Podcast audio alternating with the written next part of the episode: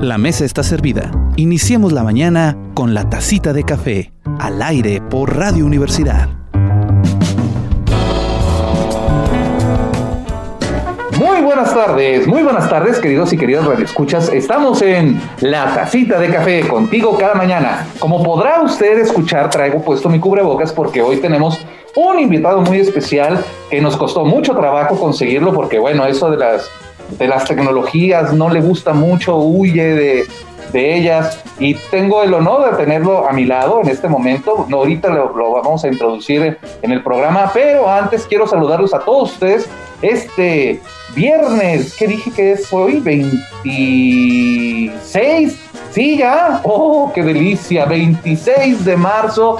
Ya vienen las vacaciones, la Semana Santa y con ello el descanso para muchos de nosotros. En la tacita de café vamos a estar pasándole este, todavía programas. Este, vamos a estar trabajando para que usted siga escuchando eh, su, esta, estas deliciosas pláticas que tengo con personas tan interesantes de todo el país y también de la Universidad Autónoma de Coahuila. Vamos a tener unas charlas especiales, luego le cuento con eh, investigadores y, y, gente que produce aquí ciencia en la universidad. Así que no se despegue de la tacita de café, seguimos trabajando para usted por 89.5 FM en Radio Universidad en Torreón y 104.1 FM Radio Universidad allá en Saltillo, Coahuila. Pero también nos escuchan en Chihuahua, también nos escuchan en Estados Unidos, en Chile, en Alemania. Se lo digo porque si usted escucha Spotify de la tacita de café, eh, me salieron las estadísticas y también en el video de YouTube de Jorge Sadi eh, jugando el video y me sorprendí que nos viene en Alemania y yo, órale, alguien, allá les mandamos un fuerte saludo y muchas gracias por, ya, por escogerlos entre este mar de podcasts y demás que existen en la actualidad. Así que no voy a echarle más preámbulo ahorita porque el invitado está impaciente y digo, es de lujo porque no cualquiera tiene una entrevista con este invitado que tengo aquí y que créanmelo, este, yo estaba así de que babeaba por tenerla. Ahorita no voy a babear, ¿verdad? Porque estamos con, con lo de la sana distancia, pero sí. Marco, Arturo, Arturo, ándale, Víctor, ya te estoy cambiando el nombre, Víctor, perdóname, para no darte tanta lata, por favor, mándanos a la sección de charlas de café. Charlas de café, con aroma y sabor seleccionado para usted. Estamos en charlas de café. Y hoy, hoy al fin se nos hizo, gracias Señor, gracias a todas las autoridades civiles y militares, gracias a, también a, los, bueno, más que nada, gracias a nuestro invitado que accedió a, estar con nosotros platicando aquí en la tacita de café. Le voy a platicar un poco de él, él es muy tímido, este, pero sus manos no lo son y lo digo por, con todo respeto y con todo cariño porque bueno lo siento aquí como un brother. Este no no no crea usted que se trata de mano larga sino es mano de violinista. Él es Ismael Estebané Rascón Ismael Isauro Estebané Rascón nacido en el 16 de junio de 1988 allá en Chihuahua. Eh, él empezó a los 12 años eh, los estudios de violín en el Centro de Estudios Musicales eh, con, eh, después siguió al Conservatorio de Chihuahua con el maestro Rafael Bardanián. A los 15 años ya era parte de la Orquesta, de la Orquesta Sinfónica Infantil de México, la OSIN, teniendo el puesto de concertino, ya sabrá usted a quién, quién es el invitado, Estuvo en muchas giras en México y fuera del país. Estuvo en el Palacio de Bellas Artes, estuvo en el, en el Symphony Center de Dallas, en el Auditorio Nacional de México. Este, fue a los 17 años, ya era parte de la Orquesta Filarmónica del Estado de Chihuahua. Para 2007 ingresa al Conservatorio de las Rosas en Morelia, Michoacán. Hermoso Morelia, le mandamos un saludo, por cierto bajo la batuta de la gran maestra, que en paz descanse, eh, Gela Dubrova, eh, que es la maestra de los grandes, grandes músicos del país, este, mucha gente que, que conoce de eso podrá hablar de ella. Eh, también fue uno de sus alumnos más destacados, así que ahí lleva eh, en, la, a cuestas esa hermosa tradición. El 16 de agosto de 2011 ganó el Premio Estatal de la Juventud en, allá en Chihuahua. Este, ha sido solista en conciertos, estuvo en el 2013 en el, de concertino en, las, en la OSEM UNAM para tocar la inauguración del festival Joe Euro Classic de la Gran Concert House en Berlín, Alemania. Y desde el 2014 el maestro Ramón Schade lo invitó y dijo, necesito a este jovencito de concertino. ¿Por qué? Porque este joven gran talento es Ismael Estebané, Ismael Isauro Estebané Rascón, quien también le agradecemos mucho su presencia porque es fan de, los programas de su servilleta, eh, Jorge Sadi, porque siempre le mandamos saludos a toda su familia. Ismael. Buenas noches. Ya, perdón por el galimatías de tu currículum, pero oye, es que te tengo que ensaltar, carnal. Este, pues, perdón que le hable así yo al maestro, pero Ismael, ¿cómo estás? Somos, somos carnalitos. Este, Oye, Ismael, ¿tuviste un concierto? Estuvo muy larga la bienvenida, pero muy bonita, ¿no? Oye, es que en una vida tan, tan este, joven, estás bien joven, ¿cuántos años tienes? 32. Tienes 32 años, o sea, tú a los 17 años ya estabas dando, ya, eras trabajador de una orquesta mientras que yo estaba tirando mi vida por el retrete en la preparatoria, haciendo locuras, este, no sé, cuéntanos, ¿cómo fue que, por qué a los 12 años empezaste de músico? Normalmente los violinistas siempre me dicen, oh, yo desde los 5 años, yo a los 8 años, ¿qué pasó? ¿Cómo fue que entraste al mundo de la música?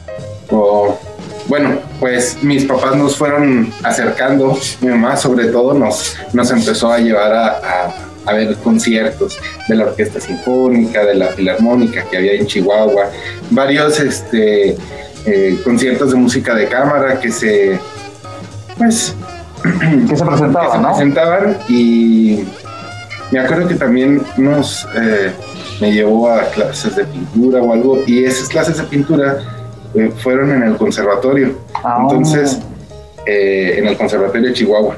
Entonces, ¿Pintura? sí, era un curso, un taller de pintura. Ajá. Y yo nunca había ido a una escuela de música. Este. Y de repente, así como. Y bueno, mi primer acercamiento en una escuela de música, pues fue con clases de pintura. Recuerdo, fue un verano y me llamaba mucho la atención, me gustaba mucho llegar antes y que me recogieran después para estar este, escuchando, eh, porque si fue, ahorita que lo estoy recordando, sí fue esa como que la gran primera impresión de sobre todo haber escuchado un violín. Y recuerdo que el, maestro, este, el maestro era el maestro Armin. Ah, el maestro Armin. Sí, maestro Armin. sí lo recuerdo bien. Le mandamos un saludo, sí, en Chihuahua, ya, ya, jubilado. Sí, sí, sí. Este, y bueno, después de, que acabó ese curso, eh, encontramos eh, eh, una escuela que no tenía como tal un, horario, este, un curso fijo como tal, sino una escuela como un crecimiento integral por las tardes, el Centro de Estudios Musicales muy bueno, este, pues ahí, ahí han crecido tantos de mis compañeros este, que son músicos profesionales y dices con Melody, ¿no? Melodía Gaitán, sí, con Melodía. sí, Melodía Gaitán y con su eh, papá que es el, director de la escuela, el maestro Modesto Gaitán, un saludo también. Y bueno, su hermana, su, su mamá, toda la familia se volvieron pues como los guías, ¿no? De todo, de toda la escuela, sí, y siguen siendo. Bueno, y de hecho no nada más tú eres músico, también tu hermana es música, ¿no? Sí. Es, música, bueno, es, es, violinista también, ¿no? Es chelista. Es chelista, perdón, ahí sí, lo siento Malu, discúlpame, me va a matar. que le dice ahí. El medio, el medio, el medio tololoche. Mi papá le decía tololoche. tololoche. Oye, entonces empezaste a los 12 años, este... ¿No te dijeron, oye, ya estás muy grande o algo por el estilo? No, pues es que realmente eh, era un complemento, un muy buen complemento para mi formación, así lo veíamos. Y eh, fue como muy orgánico la manera en la que se fue convirtiendo en, eh, sin darme cuenta, y, lo tenía seguro en las narices, pero, pero sin darme cuenta, pues me fui este, orillando a, la carrera, ¿no? Ajá. poco a poco, muy poco a poco, pero pues sí, fue gradual y, no fue así de que, oh, sí, son las 5 de la mañana del 8 de octubre de 1997, quiero ser violinista. No, sí, pero no. sino que se dio de manera espontánea. De hecho, recuerdo eh, el, uno de los, de los primeros grandes cursos que me marcaron mucho, que fue la OSIM. Eh, la primera edición de la OSIM, este, que fue en Huastepec, Morelos. La Orquesta Sinfónica Infantil de México. Sí, Orquesta Sinfónica de México. Ahí recuerdo muy bien que eh, este, los maestros, el director, preguntaban quién, quiénes este, se van a dedicar a la música. Y cuando preguntaron eso, yo, yo esa pregunta nunca la había, nunca me la había planteado, la verdad, ni siquiera, porque no, vaya, no pensaba que, que fuera una opción. Este, no sé, no me imagino, no, no lo veía yo de esa manera. Y, y cuando lo preguntó el maestro Sergio Ramírez, este, pues me impresionó ver que más de la mitad levantaron la mano. Y, y yo eh, estaba muy impresionado porque después de eso me, me puse a investigar y ya muchos estaban dentro de los programas de la carrera eh, ya en el nivel propedéutico o incluso bachillerato y estaban muy chiquitos, pero ya estaban muy seguros de lo que iban a hacer, ¿no? Que iba a ser la música. Y yo en ese tiempo estaba muy seguro que no iba a hacer eso, ¿no? que iba a hacer alguna otra cosa. Ingeniero, arquitecto, Ah, sí, sí, sí. ¿Cura? No, no manches, ¿cura? ¿En serio? No. Ah, te entendí, cura. No. no, por Dios. no, no, no, arquitectura. Arquitectura, perdón, perdón. Y bueno, pues aunque la pregunta siempre se me quedó ahí. Y hubo un momento en el que pues cambió. Y eh, pues de repente lo he comentado con algunos de esos compañeros que sí levantaron la mano y ahora son eh, doctores o son eh, otra, otro tipo de, de profesión y ellos eran muy seguros y ahora estamos al revés. Salió al revés. Sí, pero sí, creo que fue una decisión que en un momento ya nada más tuvo que, que seguir haciéndose, porque sí fue... Inconscientemente ya la habías tomado, ¿no? Ya decías, esto me gusta, me atrae, y al darte cuenta que ya existía como carrera, que sí se podía vivir de eso, porque precisamente eso es algo que los músicos siempre les toca y me han dicho cada vez que los entrevisto que dicen, ah, estudiaste música y qué más, ¿no? Este, Sí, bueno, es, la, es una pregunta aquí muy, muy Ah. común que... ¿Y qué estudiaste? Pero, pero ¿qué fue tu carrera, la de verdad? Y yo, ah. Pues, de hecho, pues, mucha gente no, no sabe qué tanto esfuerzo necesitas. Yo digo, como en muchas otras carreras, ¿no? Claro, en general. Pero sí es muy demandante, sobre todo porque además de- del nivel técnico que necesitas alcanzar con tu instrumento, que son horas eh, físicas, o sea, horas que tienes que invertir del día, además de las, de las materias teóricas, de los trabajos, y bueno, todos los maestros piden su tiempo, ¿no? sí, claro. Y a veces uno no sabe repartirlo bien o Sí, la eh, juventud. muchas veces pasa que el maestro de, de la especialidad es este, muy absorbente y, y- y exige pues mucho más de lo que otros o bueno, así pasa. Sí, no, como en todas las carreras, ¿no? Sí. Hay, hay maestros más demandantes que otros y al final de cuentas, de una manera u otra te ayudan. Pero también el instrumento, com- comprar un instrumento es, está difícil, ¿no? ¿Cómo te apoyó tu familia? Sí, dijeron, órale, va, Siempre. vamos a meterle. Sí, pues, mira, es complicado porque el, el instrumento profesional, un violín, no, Em, sí ya empieza a elevarse en costos. Y bueno, pues la escuela era, era, había que pagar de todo, di- porque estudié en Morelia, Michoacán, Ah, ok.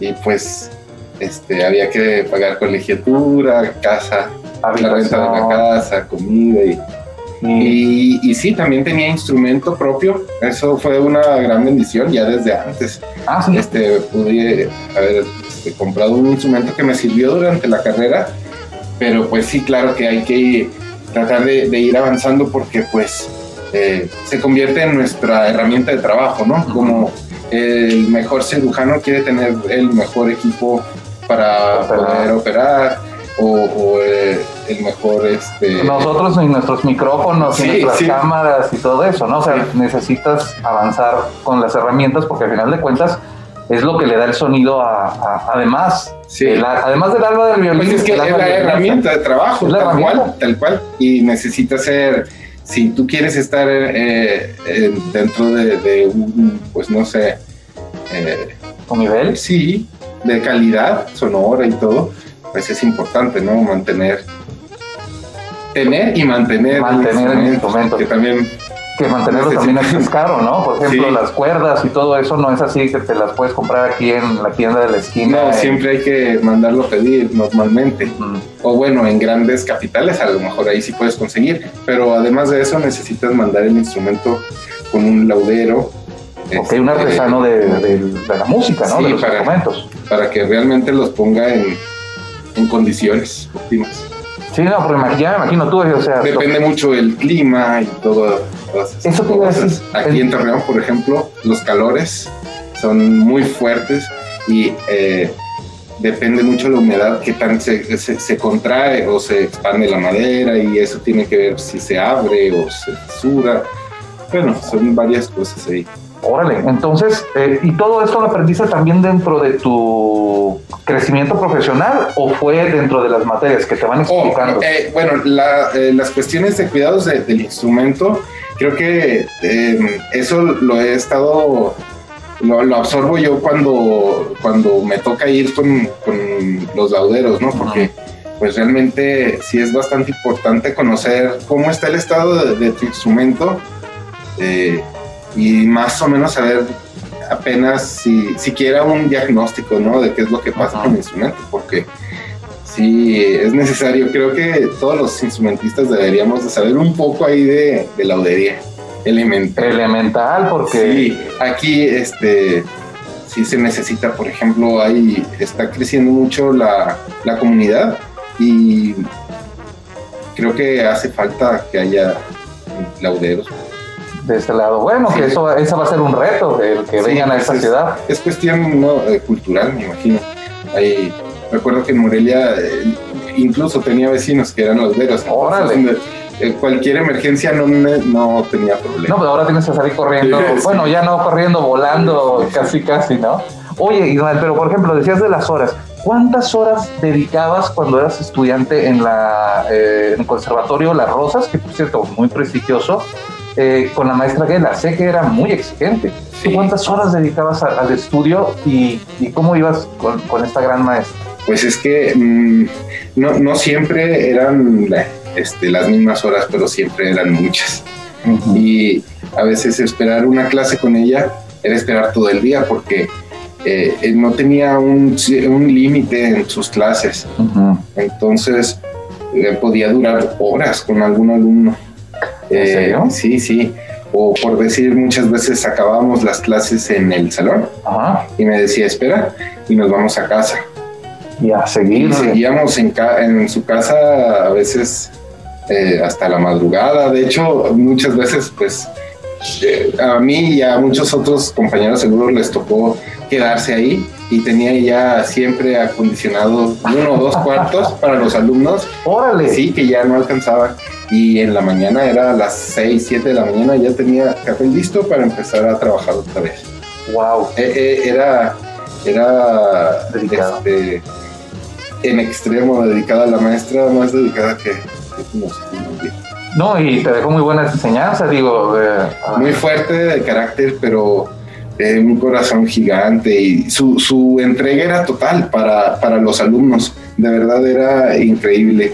Y fíjate, este, pues sí, ella se consideraba, mm, este...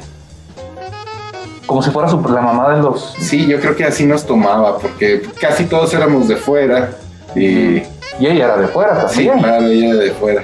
¿De dónde? ¿De qué parte? De Moscú. De Moscú. De Rusia. Ah, o sea, traes la escuela rusa. Sí, gran maestra. Ella era maestra del Conservatorio Tchaikovsky allá en Moscú. Wow. Sí. Wow. O sea que eres el heredero de, de, de eh, uno de los tantos, uno de los tantos herederos. Pero pues es una gran responsabilidad. Este, bueno, es cuando uno entiende, eh, por ejemplo, me ha tocado tener la suerte de ser tu amigo y de estar este, pendiente cuando vas a tener un concierto y te desconectas completamente del mundo y te concentras únicamente en tu concierto. Por eso te preguntaba lo de las horas, porque Este, Ah, que- pues ya ni dijimos, pero sí, muchas. Llegaban a ser de Ocho. puras horas prácticas, ocho hasta diez, sí, o sea, el día se hacía muy largo, porque empezaba a las cinco o seis de la mañana. Oye, ¿y los Bueno, vecinos sí. no había problema o sí? Fíjate que no, porque, porque eh, la- tuve la suerte de, de casi siempre vivir en el centro Ah, y, y, este, en una casa muy, muy antigua, a- en enfrente del conservatorio, wow. que, que, pues también hecha de cantera y es como un metro y medio de ancho o algo las paredes. Entonces, No, pues no. nunca hubo problema ni queja. Oye, Oye, les preguntaba a mis vecinos. Porque sí estudiaba en la madrugada. En Ah. esos tiempos me tocaba estudiar en la madrugada. Porque, pues sí, a veces. Y ser concertino tan joven, fuiste niño y fuiste concertino. Eh, ¿Cuál es la responsabilidad del concertino? Mm, Fíjate que eh, pues, creo que por naturaleza a mí nunca me llamó mucho la atención ese puesto. Pero ¿Por qué por naturaleza? ¿Es, eh, es, muy, es eh, exigente el puesto o, o qué características tiene? Sí, creo que la- eh, me refiero a que naturalmente te va a tener a, a dar este más una presión extra Ajá. al, al que se siente ahí, ¿no? Porque tiene más responsabilidad, pues, eh, pues el líder, Es el líder de- después del director. sí. Entonces, A ti no te gusta verte de esa manera, ¿no? Como No. un líder o algo así, más bien como con un coordinador. pues sí, Organizador, un elemento. Un elemento, pero pues también, este, ¿qué hace un, un concertino, no? Porque yo no digo, o sea, platícame Claro, claro. ¿qué, qué es lo que haces? Por ejemplo, Ah. cuando estabas en la UCIM, eras un niño y Ya, ¿qué, ya, tenías, pues. ¿qué tenías que hacer? Eh, en, en realidad, eh, son, es, el concertino es como el, el que marca eh, el eje, es el ejemplo, ¿no? De cómo tiene que ser el, ¿Cómo se ve guía, sí, de, de- de la sección, porque la sección de violines, las secciones de cuerdas son las más numerosas en la orquesta eh, y son las que llevan más músicos dentro. Por ejemplo, la sección de flautas, pues la primer flauta Ujú. solo es la primer flauta. Entonces no tiene problema ahí tanto de coordinación más que con el segundo flautista que normalmente toca otra música. Entonces los violines y bueno, en general la cuerda, este comparte, debemos de tocar al unísono eh, la misma música escrita generalmente eh, entre 8, 10, 15, 20 personas. Entonces es ahí cuando se elige un principal de sección, eh, refiriéndose a, a un- cualquier sección. Y en la sección de violines, pues ahí el nombre eh, del principal es concertino. Y bueno, es, es la persona encargada, este, como en eh, igualar las, las arcadas, eh, los golpes de arco, dónde se van a hacer. Cuando levantan, cuando decir, porque bueno, viendo toda la, experiencia de tantos años de estar viendo con ustedes en la camerata, veo que todos los, los arcos, es decir, el palito con el que tocan los, Sí. los violines, van todos igual para arriba y para abajo, y, para- y todos van al unísono. No solo la música, sino también la forma en que mueven el, el brazo. O sea, ¿a eso es lo que te refieres? Sí, sí, bueno, hay, entre otras cosas, cosas se, se tienen que coordinar eso, la- las arcadas, los, Y los lo- golpes de. Y, Pero ¿cómo lo haces? ¿O ¿Lo escribes en un papel? Sí, o- se tiene que, que escribir en el papel y, y bueno, este, Me imagino. hay muchas veces hay que hacer cambios y, y hay que llegar a acuerdos a veces con las otras secciones porque pues no siempre puede coincidir exactamente igual. Sí, no, porque aparte, pues cada músico tiene su forma de, o sea, tú tienes escuela rusa, el otro tiene escuela tal, el otro tiene escuela tal, y a veces eso de llegar a acuerdos es, es complicado, o sea, ser el, el jefe de una sección siempre es complicado, Sí, pero tú ya lo hacías a los 17 años. Este, ¿Cómo se dio llegar a la OSIMA, la Orquesta Sinfónica Infantil de México? pues eh, digo, es creo que a voces así, antes no había redes sociales, entonces las convocatorias así llegaban, ¿no? Yo, yo recuerdo eh, haber escuchado y así fue como conocí sobre el OSIM.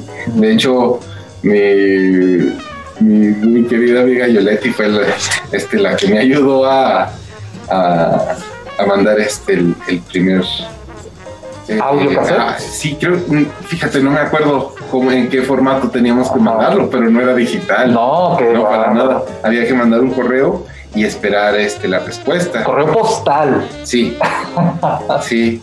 Y a partir de ahí fue que como que amplió mi, mi panorama sobre la música, se amplió muy, muy, muy grande.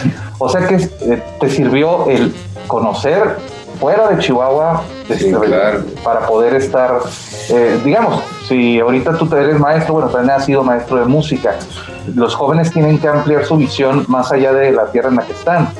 Tú, por ejemplo, cuando fuiste a tu primer concierto internacional, ¿cómo fue? O sea, tú dijiste, ah, me quiero ir a tal parte. ¿O fue igual de la misma manera, de, por casualidad? o No te acuerdas. Eh, no me acuerdo. y no me fue. extraña porque tienes una memoria. Fíjate, te he visto No, sí tengo buena memoria, O pero... pero para ciertas cosas. Pues sí. Este, ah, caray. Eh, podría haber sido tal vez la OSIM. ¿O sí? Alguna vez en Estados Unidos, yo creo. Ok. No, Sí. y te lo digo porque te he visto tocar sin ver las eh, partituras. Y, y sé que esto lo sabes de memoria, pero hay cosas que a veces se te, olvi- se te olvidan. Pero, por ejemplo, el concierto de uno que me impresionó mucho antes de que vayamos al corte eh, fue uno que tocaste hace, bueno, todavía había gente, en- todavía podíamos tener gente en, en el escenario, bueno, fuera por el público, perdón, eh, que te sangró un dedo cuando estabas tocando Vivaldi. Eso, eso a mí me impresionó mucho porque nos lo platicaste. No, pero- Bueno, ¿No te sangró? ¿O sí? ¿No te cortaste con la cuerda? ¿Cómo estuvo? Oh, sí, algo pasó, pero no, pues no, en los momentos eso no, no duele nada porque la adrenalina hace que no pase nada. Es muy curioso, ¿verdad? Sí, Sí, creo ¿no? que se me atoró con algo, la, un, algo que se me abrió la uña, no me acuerdo. y simplemente Ah. seguiste tocando y no Solo ya me ha pasado como dos veces. ¿En serio? Sí, pero pues ni modo, así pasa. Cuando, cuando sangran los Me, me pone más nervioso cuando se me revienta una cuerda ¿Se te ha antes de un reventado? concierto. Ah, antes de un concierto. ¿Se te ha reventado la cuerda antes del concierto? Sí, varias veces. Válgame, ¿Y qué haces en ese momento? Ni modo que vayas a la tiendita de la esquina, ¿no? Pues, Llegan al rescate. sí, no, lo bueno es que tengo compañeros muy fieles Ah, que me ayudan, Oye, me y, y de Chihuahua Morelia, de Morelia Torreón, ¿qué te parece si ahorita que volvamos del corte me cuentas cómo fue este cambio de tu vida de estar este, como estudiante, de tocar en la Sinfónica Nacional? Digo, wow, ¿no? Digo, no, en el Auditorio Nacional, perdón, ándale, ya te estoy dando otro trabajo Sí, extra. ¿Quién sabe, eh? ¿Quién sabe? A lo mejor al rato, pero bueno. Ahorita que regresemos de corte, porque aquí ya Marco y este Víctor me están diciendo, ya sé, ahí voy, me ven con ojos de pistola, porque tenemos que cumplir con las obligaciones del INE. No nos tardamos, regresamos aquí a la tacita de café con el gran maestro Ismael Estebané, con Chepino de Camerata de Coahuila de Torreón, aquí en Coahuila. Él es oriundo de Chihuahua y le mandamos un saludo a, a toda su familia. Regresamos después de este pequeño corte en la tacita de café.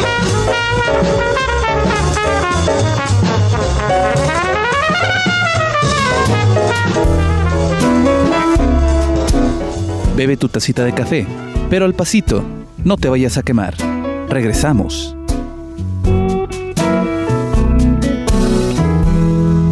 Old rocking chair got me.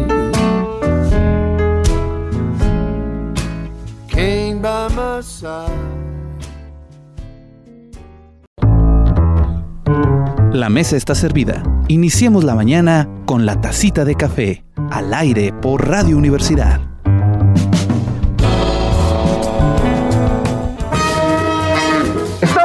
Regreso. Ya volvimos a la tacita de café contigo cada mañana. Acabamos de, venir del corte. Y en este corte este, tuvimos la oportunidad de que el maestro Ismael Estebané, que es eh, el conchatino actual de Camerata de Coahuila, nos contara un poquito sobre su historia de cómo llegó al violín y cómo de manera fortuita, pues básicamente él eh, no lo había pensado como estilo, como si fuera una parte de su ca- carrera profesional, sino que él se fue dando cuenta conforme fue tocando, porque él lo veía como una formación integral. Ojo a todos los que nos están escuchando, porque para todos aquellos que ponen a sus hijos a, a estudiar un instrumento, realmente sí, sí, sí, sí, sí puede haber una carrera. Y es importante que lo sepan porque este, hay muchos jóvenes que entran y pues tocan y no saben que, de repente pueden estar en Estados Unidos, en México grabando con un quinteto o ir a hacer su examen de grado eh, frente a las personas más importantes del mundo o también este, tocar conciertos con otros grandes. Por ejemplo, Ismael, cuéntame, tú has tocado con Sherry Mason, eh, de, aquí en Camerata de Coahuila. ¿Cómo llegas a Camerata de Coahuila? Antes de empezar a hablar de los dos grandes personajes que te ha tocado la oportunidad de, estar con ellos. ¿Cómo fue que eh, llegas de, de, sales de Chihuahua, luego te vas para Morelia, luego de Morelia llegas aquí? ¿Qué pasó? ¿Cómo, cuéntanos un poquito de, cómo se dio la historia. De cómo, llegué, de cómo llegaste a Torreón, Coahuila, a Torreón de los Terregales, Coahuila. pues, mira, eh, acababa de terminar mis clases en Morelia uh -huh. Y pues estaba preparándome eh, solo con clases de violín eh, con mi maestra. Ya habíamos terminado el ciclo, los que fueron 16 semestres. 16 semestres. O 14. Y creo que a mí me tocó hacer 14 semestres, pero bueno, 7 años de todas maneras. Wow. Sí, es que es larga la carrera. Sí, sí, sí. Si la haces desde propedéutico, de cero, en Morelia son 16 semestres. Wow. Sí. Me sentí chiquito. Por eso, cuando a, le, le, cala uno, ahora regreso a, al principio que, que, decías. ¿Y qué estudiaste? ¿Qué estudiaste? Oye, no manches. Pues, pues sí duele cuando te dicen, ¿qué estudiaste? Pues mis 16 semestres. Y en, en el sí. Conservatorio de las Rosas. Oye, es ah. que. Bueno, sí, sí, por favor. ¿De qué estábamos? No, es que de, estábamos con 16 semestres, estudiaste en el Conservatorio de las Rosas, estabas terminando los créditos ya, o sea, terminaste tus créditos oh, sí, de, para la licenciatura. Y pues este me, me, llamaron, me contactaron de, de, de, acá de las oficinas de, de Torreón para invitarme eh, a, a, trabajar durante una semana eh, como concertino invitado porque había pasado, había sucedido el, el, el fallecimiento del maestro Tatul Yegasarian. En paz descanse. Saludos a todos. Ah, sí, a la maestra que también es que escucha los conciertos. Sí. A la maestra Rosana. Eh, y bueno, pues ya se dio que vine. Yo, yo había, sabía, había escuchado mucho de, de la orquesta, que era una orquesta muy buena, este, muy profesional, ¿no? Uh -huh. Pero jamás había escuchado eh, a la orquesta.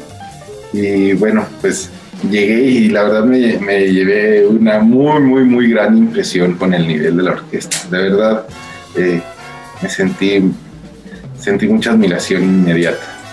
Y, este, pues al final de la semana, eh, creo que me reunieron con el gerente y no, no me acuerdo quién más, el director, y a, no sé si había alguien del patronato para decirme que les había gustado mucho mi trabajo y pues que querían continuar ahí como la evaluación. Y, y, así se dio. Creo que una semana después me pidieron hacer un concierto de solista. Uh -huh. sí una semana. una, un concierto sí algo así. Wow. y sí dimos un concierto un compañero y yo Fernando. Fernando sí le mandamos un saludo aquí a producción, que es este mi esposa Yoletti, que es compañera de, de, de Ismael en Camerata, que por cierto, los dos son de Chihuahua y allá se conocieron y, y estuvieron en la bocina juntos. O sea, le mandamos un saludo a mi esposa porque ella es la que le recuerda las cosas a, a Ismael. Por, ¿estábamos, ¿En qué estábamos? Estábamos hablando de el concierto de solista que presentaste aquí en Torreón una sí, semana después. Sí, fue algo con el La flauta mágica, no. Ah, no, ese fue otro. No, fue un concierto de Mozart. Y, y, bueno, este, pues ya se hizo, me hicieron la invitación y pues muy contento. Y muy contento aquí en, la, en Torreón. Y aparte, pues está, cerca, está más cerca de tu familia Torreón que, Morelia, ¿no? En Chihuahua, pues están todos tus, toda, toda tu familia. Sí, sí. Que, que, por cierto siempre te han escuchado a través de, de Radio Universidad, este, a través de, del internet y ahora ya te están escuchando en allá. Bueno, en ¿eh? Oklahoma tengo mi, mi, demás familia en, en, Arizona. En Arizona, órale. Miren, entonces esos son los que nos escuchan de Estados Unidos porque me salieron los- las sí. estadísticas. Y te, te- y te contaba y te preguntaba esto porque, bueno, es un gran cambio, una ciudad eh, eh, con una gran, un gran tiempo de desarrollo cultural como es Morelia, Sí. en comparación a una ciudad tan joven como es Torreón, Sí, que sí. su desarrollo cultural ahí está empezando. Este, pues parece haber sido un choque fuerte, pero eh, acostumbrarse a aquí a Torreón es, es- es- es complicado, yo lo entiendo, pero más por las alergias, ¿no? Sí, por las alergias. Tú- A mí me ha tocado verte con episodios de alergias. He y- batallado mucho aquí, se me reactivaron las alergias, la verdad. Sí, pues mm, el clima es muy diferente. Pero bueno, lo que me gustó mucho fue el, el- la gente, es, es muy cálida, como en Chihuahua. Y ahí sí me siento como en casa, la verdad.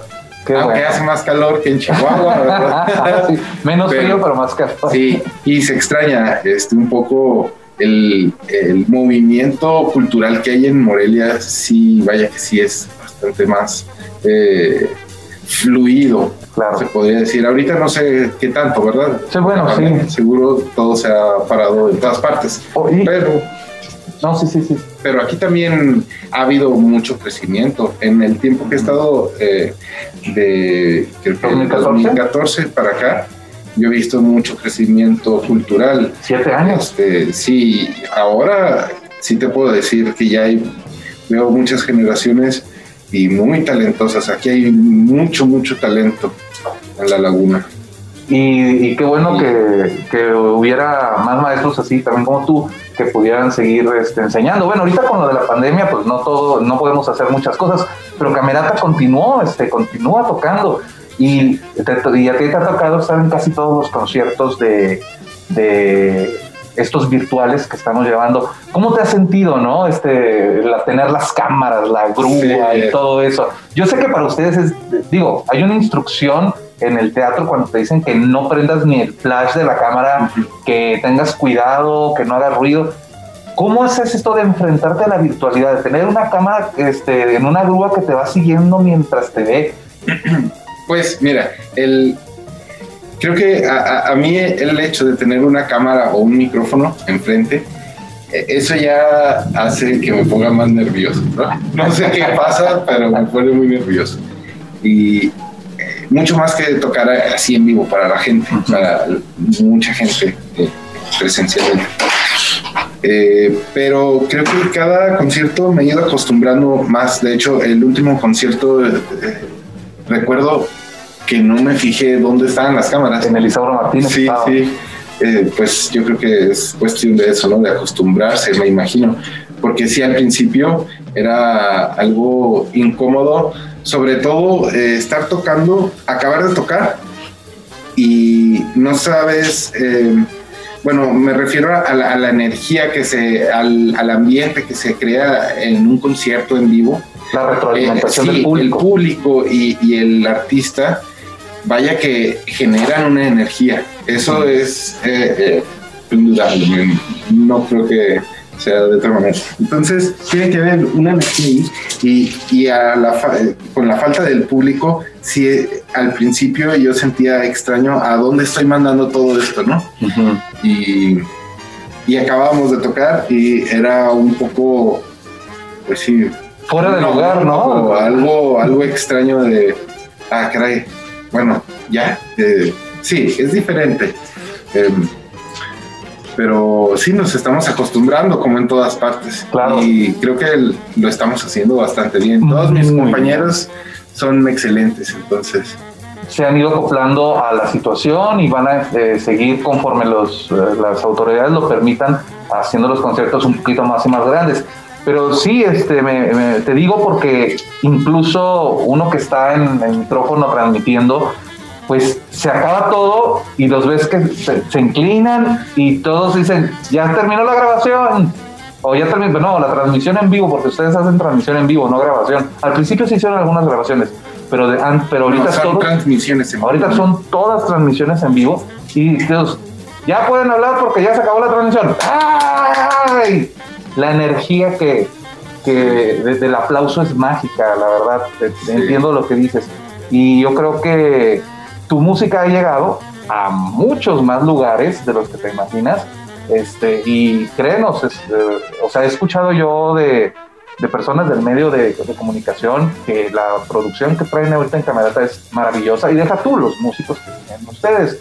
Eh, ¿Tienes algún concierto favorito que hayas tocado aquí o, o, cuál es el que más recuerdas, el que más te haya gustado, aunque sea de los pre-COVID o post-COVID? Uy. Porque mira, te he visto tocar con Sharimex, eh, te he visto tocar, este, bueno, pues es que te, has estado en las óperas, has estado, es mucho el repertorio que Camerata, de hecho ya pedí mi colección de cuadernillos que me fui trayendo. Sí, es que me lo pones difícil porque de, verdad son pues ya muchísimos conciertos, las óperas son muy divertidas. Ah, sí. Son experiencias este, paralelas muy, muy buenas también. Híjole, creo que es un poco de todo. ¿Un poco de todo? sí, creo que la música... Eh, antes, antes sí tenía eh, yo muy claro así, esto es mi favorito y esto es mi favorito, pero creo que con, con el paso del tiempo este, se amplió mucho y se abrió mi, mi límite ahí de, de, favoritismo en la musical, creo. Sí, o sea, tú no eres nada más mozartiano o nada más de Ajá. Tchaikovsky, o sea, sí. en general, totalmente, bueno, to tocar, ¿cuál, ¿cuál es más dulce con el violinista, o sea, que te dé más facilidad para tocarlo y cuál es el más cruel? Este, digamos, no sé. Ah, este... bueno, de, de, de, crueldad técnica, ahí sí. está Paganini, ¿no? El reto de todos. Sí, claro, no, el coco, el coco de, de, eran los estudios este, de, para los exámenes más complicados y bueno, no, y, sí, es el, y lo peor de todo, técnico, ¿no? y, y, lo peor de todo Pero, es que lo, el que más escucha la gente de Paganini, Paganini, Paganini, quieren que todo sí. el mundo toque Paganini en cualquier momento, ¿no? Sí, bueno, pero eh, Prokofiev, eh, no sé. No, Prokofiev me, me, me fascinan los conciertos de, de, son mis, eso sí, puedo decirte que son favoritos ahí en, en mi repertorio. Sí, sí. Oye, pues es que has tocado prácticamente todo, ¿no? Mozart. ¿Qué te falta de tocar? ¿Mahler? Pues, mmm, bueno, en otras orquestas eh, sí me ha tocado. Aquí, fíjate que no, aún, ojalá, ojalá pronto, no en ya mucho tiempo, este, podamos, podamos este, hacer algo de, de Mahler, porque, bueno, eh, requiere una orquestación más grande. Uh -huh más cuerda y todo, eh, pero ojalá podamos hacer algo porque es música fantástica uh -huh. y aquí a los laguneros les fascinaría. No, sí, y, y aparte que tienen un público muy fiel que, bueno, mira, ya abrieron el, el, estadio de fútbol y yo creo que pronto abrirán también los cerros para que ustedes puedan volver a este público que eh, se ha vuelto cada vez más ávido de, de la música de cámara y de la música orquestal en general porque yo recuerdo desde 2013 que empecé a transmitir con ustedes, este, bueno, ustedes tienen 25 años tocando, tú tienes 7 eh, años en la orquesta, yo llevo sí 7, 8 años transmitiendo también, o más o menos entramos casi al mismo tiempo.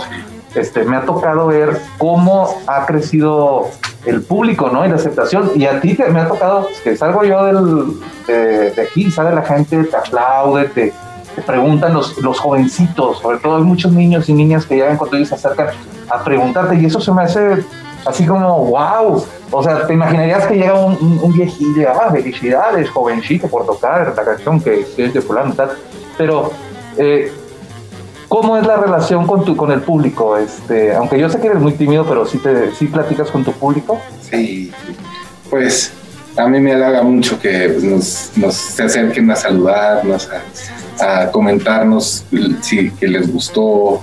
Este es, es muy bonito, la verdad. Sí. Uh, me da pena muchas veces, pero eh, pues sí es parte de, ¿no? Tiene que ser. Oye, eh, no sé, ¿cuál sería el, el, planes a futuro? Bueno, esperemos que se pase la pandemia, ¿no? Pero eh, vas a seguir aquí en Torreón, ¿verdad? Por favor. Sí, sí. Seguimos aquí Sí, normal. pues eh, teníamos ahí algunos proyectos con compañeros para próximas temporadas. Ah, pues el quinteto también, ¿te acuerdas? Sí, sí, el sí. quinteto del de Quinto Movimiento también este, este, se tuvo que detener también por varias razones Sí. de lo mismo. Pero esperemos ya muy pronto vamos a, a retomar más, más ágil todo. No, no, maravilloso. Y ojalá que puedan este, un día darnos el gusto de, de que toquen ahí en la Universidad Autónoma de Coahuila otra vez, porque ya han tocado para ahí en la Facultad de Ciencias Políticas, bueno, en la vieja facultad, este, eh, donde estaba el teatro de cámara, y ahora pues tenemos nuevas instalaciones y ojalá que, que tengamos la oportunidad de escucharlos. Pero para no meternos tanto en tanto lío del futuro, este, mejor regresemos al, a la- el área de comunidad del pasado y del presente. Dime, Israel, este, ¿cu- ¿cuántos, este, cuántos años más o menos puedes seguir tocando un violinista? Esa pregunta estos días me la he estado haciendo. Eh, pues depende de, de qué tanto se cuide ¿no? Bueno, Sí. en en un promedio, porque pues me imagino que se desgastan las articulaciones. todo, todo se va desgastando, claro. Pero pues la vida activa, me imagino que a los 60 todavía se puede seguir tocando, 70. Eh, conozco grandes violinistas, incluso la, la famosísima Ida Händel, que en paz descanse, bueno, ella, ella fue una de los grandes violinistas del siglo XX así ya para, de los más grandes de la historia del siglo pasado. Y, y acaba de, de fallecer creo el, el año pasado Con noventa y tantos años y todavía daba recitales entonces Wow. y era increíble verla de verdad pues a una señora de noventa y tantos años ah, eh, tocando eh, eh, programas virtuosos eh, Paganini to- todo lo, lo más difícil, pues ella era increíblemente virtuosa, entonces Wow. era muy impresionante. Y eh, pues así, hay- digo, puede ser también que pase que, que se acabe muy pronto, ¿no? La vida laboral. Bueno, Depende. eso depende del, del individuo, pero pues más o menos es- tiene un rango Sí, amplio, sí, ¿no? sí, no es tan corto tampoco, pero vaya que sí se va deteriorando el cuerpo y, y pues a veces la agilidad va disminuyendo, seguramente. Oye, y ya ves que dicen que los, que los músicos, este, bueno, creen que, que solo escuchan Mozart y Beethoven. ¿A ti tienes otros gustos musicales además de la música orquestal? Pues sí, sí, sí. Eh, escucho bastante jazz. Este, la música folclórica me gusta de, de, eh, me gustó mucho la música michoacana y, y bueno, así el folclore mexicano en general me gusta bastante. Pero bueno, en el tiempo que uno dedica a veces a, a la música es tanto que a veces lo que quieres es de repente un ratito de Silencio. Sí, a veces sí. Encerrado. hacerte otras cosas.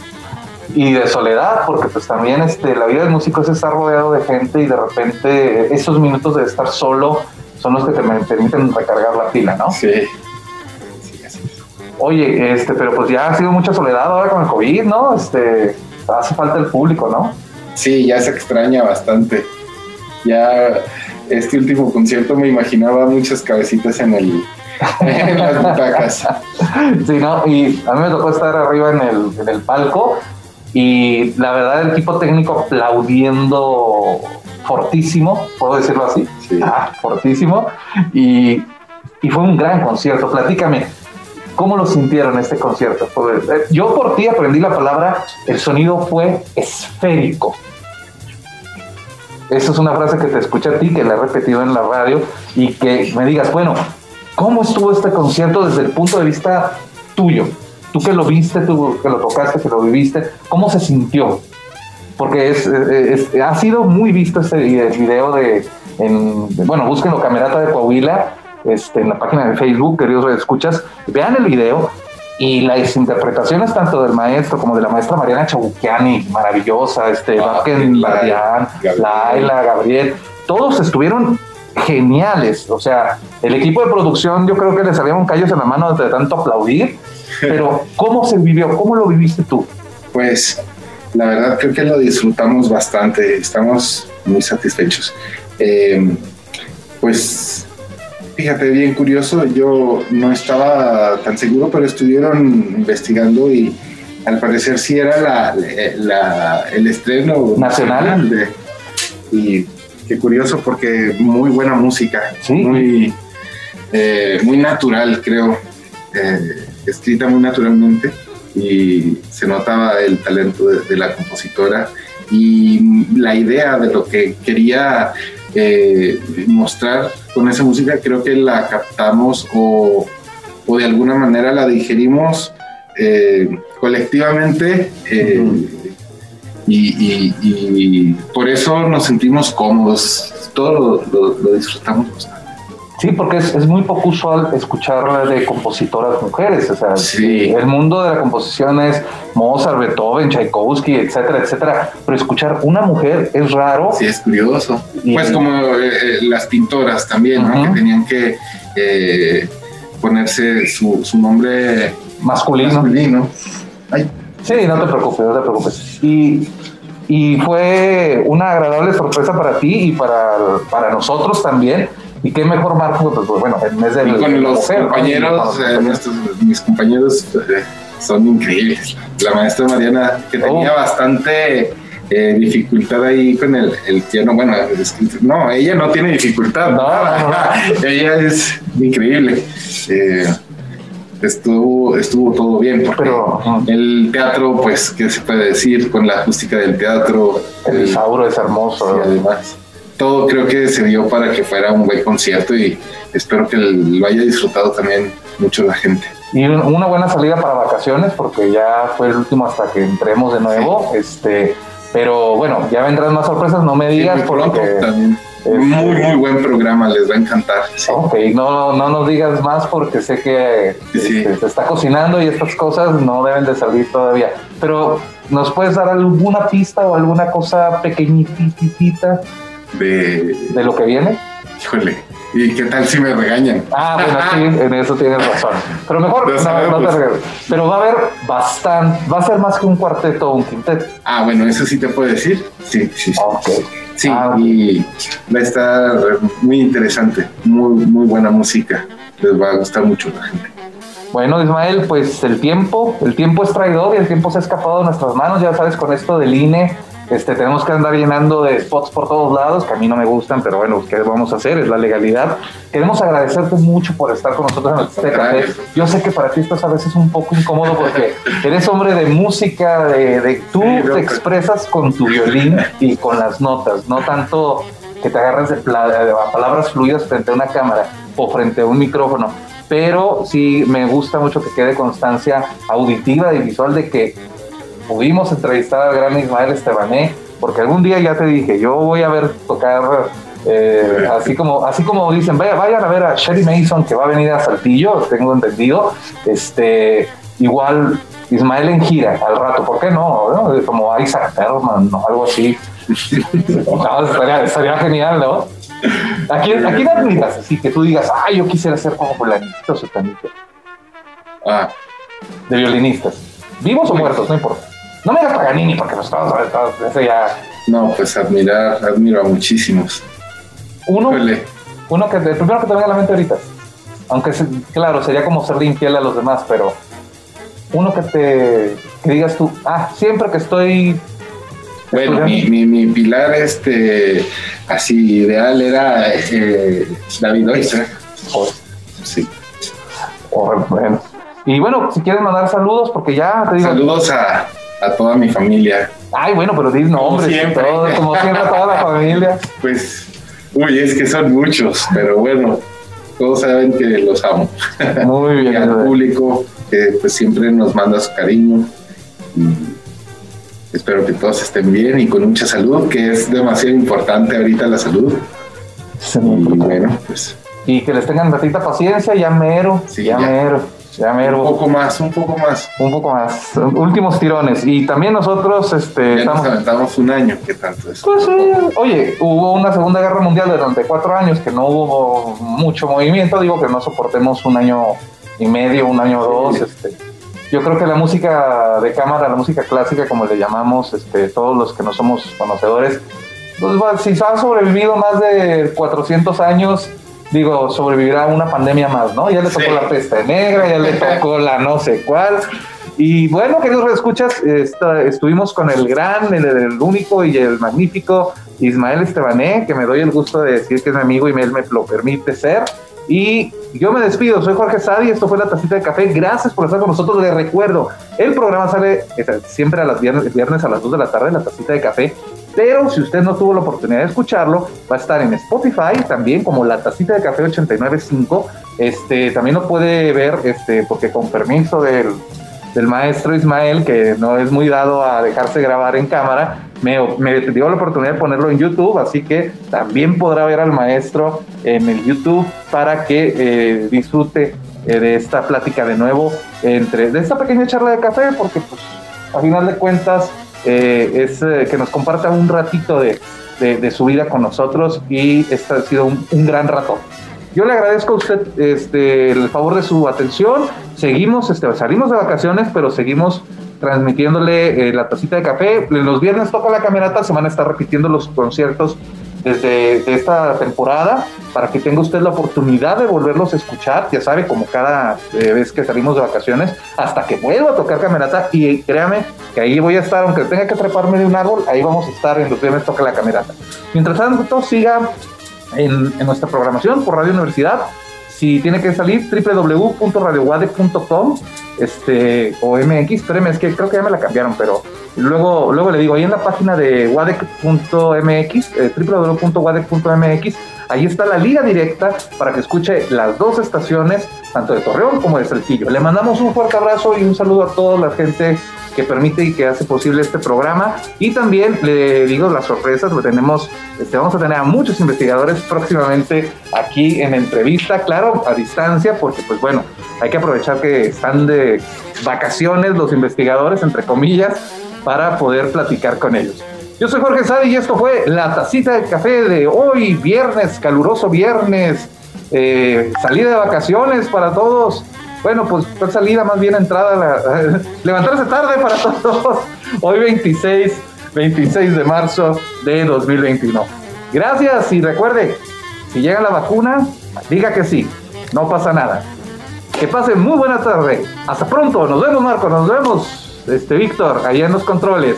Esto fue La Tacita de Café, contigo cada mañana. Terminada la taza, cada quien al trabajo o a su casa.